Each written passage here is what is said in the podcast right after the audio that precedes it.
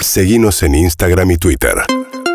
arroba urbanaplayfm Bueno, venimos contándoles aquí con David que finalmente eh, no hubo acuerdo en el Congreso entre la oposición y el oficialismo para un dictamen común para cómo cambiar la ley de alquileres y la oposición presentó su propio dictamen. Laura Rodríguez Machado es diputada nacional de Córdoba, es de Juntos por el Cambio. ¿Qué tal, Laura? Buen día. ¿Qué tal? Muy buen día y buen día a tu audiencia. Bueno, a ver, el, el proyecto de ustedes vuelve a dos años el contrato, ¿correcto?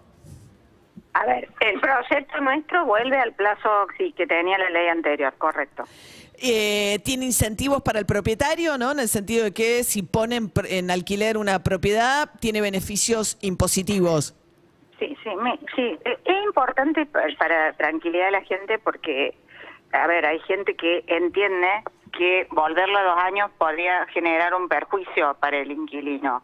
Hay que aclarar lo siguiente, lo que está ocurriendo en el mercado locatario es una ley que se pensó en su momento por quienes la, la votaron como protectora para el inquilino y finalmente resultó contraproducente porque lo que ocurre es que quienes alquilan sacan del mercado las propiedades a alquilar, al haber menos propiedades a alquilar, estas suben en el precio y eh, aumentan las condiciones o eh, las situaciones que en definitiva terminan perjudicando al inquilino y al propietario. De lo que se trata es con generar condiciones generales para que haya muchas propiedades en alquiler, o por lo menos más de la que hay, y que a su vez el inquilino pueda optar entre situaciones más beneficiosas, cosa que ahora no puede. Por lo tanto, volver al plazo anterior, donde esta situación estaba más equilibrada que actualmente, es un beneficio para inquilino y propietario.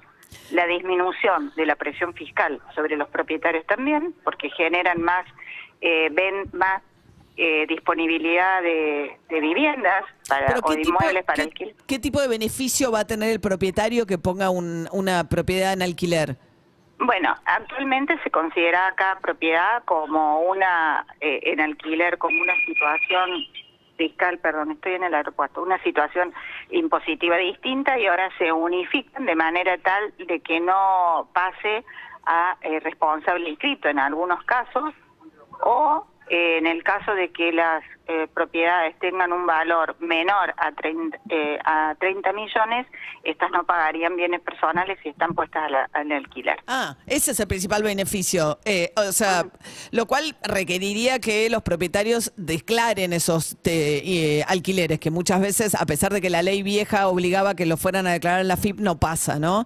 Eh, Mire, lo que ocurre, por lo pronto que ocurre en muchas eh, provincias es que lo declare cualquiera de las partes, lo puede eh, declarar, tanto el propietario como el inquilino, ¿no? Eh, esto es una situación que lo- se puede hacer dos cosas. Primero, que los contratos tienen que estar sellados, tienen que tener un sellado.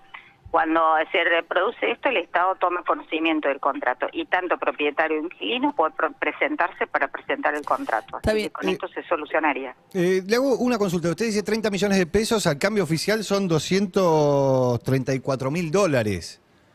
Con lo cual, eh, las propiedades más chicas, los monoambientes, los departamentos... Yo eh, no, no hago la conversión a dólares, porque en realidad las valuaciones fiscales en Argentina están en pesos. Bueno, pero lo que no digo es que va a poder descontar aquel que tenga un departamento de, de- o una propiedad de varios metros cuadrados para, para ese valor. Digo, los, los departamentos que son mm, eh, más chicos no alcanzan esos valores. No, o sea, eh, tre- tre- 30 millones, según la evaluación fiscal, puede ser una cochera, puede ser un departamento chico. Hasta, Recordemos 30 que millones. hasta 30 millones. Si Ah. vos pones en alquiler una Hasta cochera o 30 un millones. departamento cuyo valor fiscal es de hasta, Hasta 30, 30 millones, millones, no cuenta en tus bienes personales, en la cuenta total para el pago de bienes personales. Claro. Sí bien. lo tenés alquilado. Sí. Sí, Sí, lo claro. tenés alquilado. Ahora, eh, diputada- con un contrato blanco. El, eh, el- eh, está muy bien. Hay un incentivo, por un lado, al propietario a poner en alquiler la propiedad. Se vuelve a dos años, pero ustedes autorizan hasta cuatro subas al año de alquiler del precio. O no, o no, porque lo que se puso en la modificación de la ley es que a voluntad de las partes puede realizarse o, cat- o hasta un año, o hasta un año, puede ser en un contrato de dos años una sola suba. Pero Eso, eso va a depender nuevamente como sabrá, la ley actual es perjudicial para propietarios e inquilinos porque en un exceso de reglamentación, pensando que solamente las leyes protegen al mercado o al inquilino. No, está o bien, eso está claro. Esto Eh, no ocurre. bueno, Entonces, ah, lo, Eso está lo claro. que hacemos Pero es marcar posibilidades legales que entre 3 a 12 meses, a elección de las partes, puedan elegir o no un aumento de acuerdo a tres índices que se da y que lo puedan hacer, elegir el índice que más crean conveniente. Pero diputado, usted sabe que no son partes eh, que tienen el mismo poder, ¿no? No, no son partes que están en una situación de igualdad. Evidentemente. Bueno, ese, ese, ese discurso es una cosa que tiene mucho sentido cuando pasa una reglamentación excesiva como ahora, donde lamentablemente al haber pocas eh, inmuebles en alquiler, toma mucho más poder el que tiene un inmueble porque hay mucho menos en oferta. A ver, diputada, Ahora ¿puedo- bien, si Sí. esto se cambia, esta se cambia y hay mucha más oferta de alquileres, como ocurre en la mayoría de los países, el inquilino recobra su poder en esta situación despareja que bien usted señala, y hay mucha oferta. Al haber más oferta, hay más posibilidades de que el inquilino retome su capacidad de eh, informarse y además de ahí de Ahora, decidir diputada- cuántos aumentos o no estar. Yo entiendo que hay que buscar un equilibrio que aliente la, la, la, digamos, la puesta en alquiler por parte de los propietarios de esas propiedades, porque si no la situación empeora para el inquilino, pero también hay que tener en cuenta que es una situación en la que si yo le doy un beneficio al propietario para que ponga en alquiler la propiedad porque le voy a descontar bienes personales, también Sí. puedo proteger de alguna manera al inquilino, decir, bueno, porque subas trimestrales, es un montón, nadie tiene paritarias No, no, trimestrales. no yo no sé si usted subas conoce. trimestrales. ¿Eh? Yo- puede ser anual. No, no, dice pero eso lo van a decidir las partes. O sea, usted le Claro. máximo cuatro Sí. aumentos al año. Yo no conozco mucha gente que tenga paritarias trimestrales, francamente, ni siquiera en este contexto No, inflacionario. lo que pasa que eh, lo que ocurre es lo siguiente. Si yo, con, si el, eh, acá hay una situación que actualmente, al haber una situación desequilibrada, porque la ley genera más, en, en pretender proteger genera más desequilibrio. Sí. Todos, y sobre todo los inquilinos nos pedían una modificación de la ley de indexación, absolutamente todos, porque fue y generó una situación despareja. Ahora yo le digo lo siguiente, habiendo más propiedades para alquilar, el inquilino va a tener más opción de elegir entre quienes le actualizan el precio de contrato en Diputada, tiempo. uno tiene que es elegir, digamos, según la, la- lo- hay, hay situaciones, el inquilino no puede elegir eh, entre todas las propiedades que hay en alquiler, porque el inquilino tiene determinada composición familiar, determinados barrios Mire, en los que yo se he mueve. alquilado digo, toda mi una- vida. Sí. Yo he alquilado toda mi vida como estudiante, como eh, divorciada, como todo.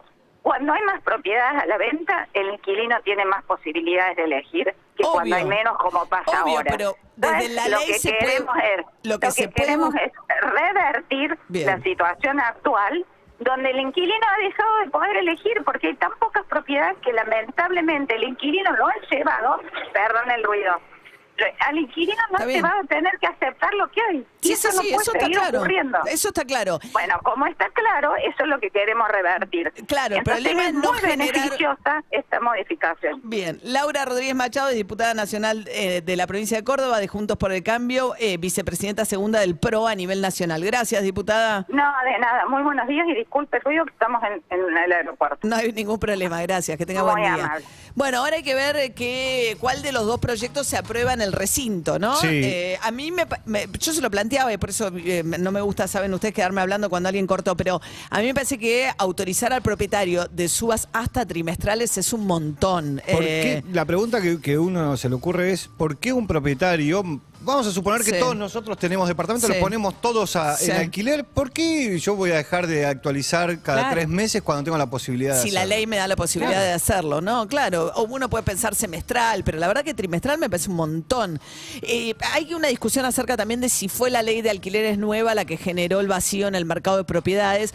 También es cierto que las propiedades están en pesos, la rentabilidad de la Muy baja. es muy baja. Entonces hay muchos que prefieren retirarse, pero también por la disparidad que hay entre los pesos y el valor de las propiedades que se miden en dólares. Entonces eso generó también, ¿no? Sí. Eh, y la ausencia de... Sí, cuando uno ve las estadísticas es previo a la ley que empieza a caer el mercado del alquiler. Igual a mercado mí me parece bueno darle un incentivo al propietario Sí. para que ponga, porque los otros decían, no, castiguémoslos con un impuesto a la vivienda ociosa. No, están eligiendo todos, porque incluso el Frente de Todos eligió esa otra opción, es no impuesto a la vivienda ociosa, sino te doy un beneficio impositivo si pones en alquiler tu propiedad.